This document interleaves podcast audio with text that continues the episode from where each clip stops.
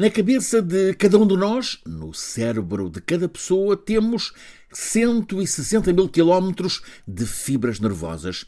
Também temos 86 mil milhões de neurónios. Compreendemos toda esta complexidade se pensarmos que é no cérebro que está a engrenagem do nosso pensamento, a da nossa linguagem, a dos nossos desejos, a dos nossos sonhos, também esse espantoso arquivo que é a nossa memória e ainda mais complexo, a nossa consciência. Como é que a consciência se forma? E em que recanto é que ela está? E as emoções? E os mecanismos que estimulam a criatividade, mesmo o gênio e a inteligência? Que fatores é que a desenvolvem? Tudo isto a funcionar no cérebro de cada um de nós, e é específico para cada pessoa, varia de pessoa para pessoa, este mapa da exploração do cérebro, o cérebro de cada um de nós, fica aberto através do catálogo de uma exposição que hoje mesmo abre aos visitantes em Barcelona. Tem por título cérebros.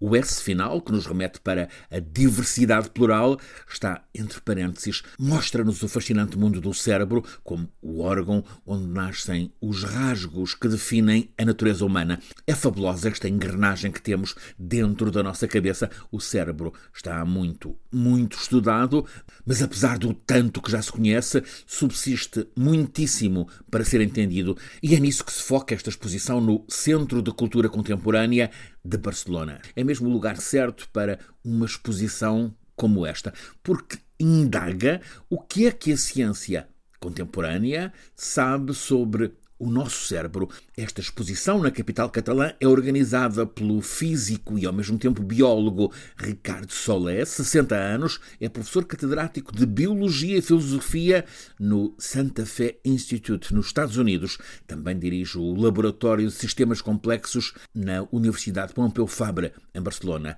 Ricardo Solé é autor de livros que nos põem a pensar sobre o pensamento. Livros como Redes Complexas, do genoma à internet, onde se discute a relação entre a ciência e a filosofia, também a moral, como é que ela se desenvolve em cada um de nós?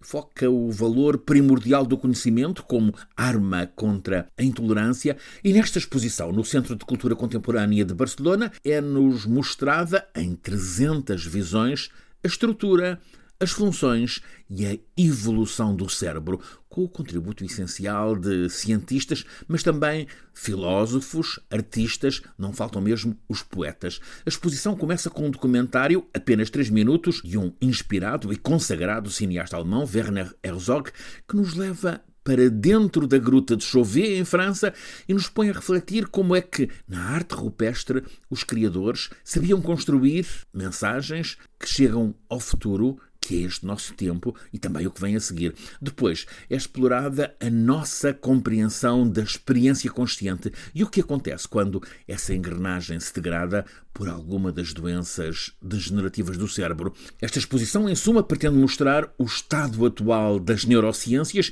e o que é que o futuro próximo promete acrescentar. Também mostra as explorações filosóficas e éticas que artistas fazem a partir desse estado atual do conhecimento.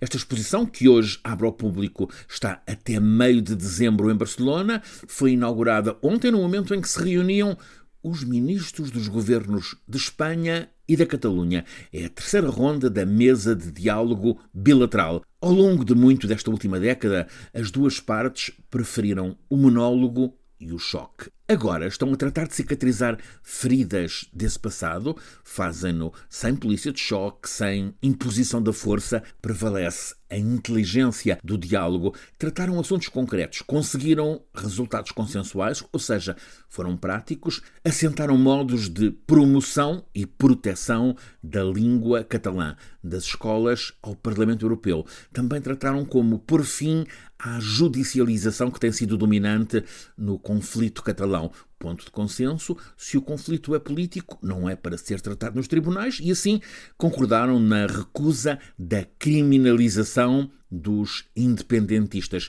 Vão continuar a procurar soluções práticas, ou seja, o cérebro tem inteligência a funcionar para ser conseguida concórdia.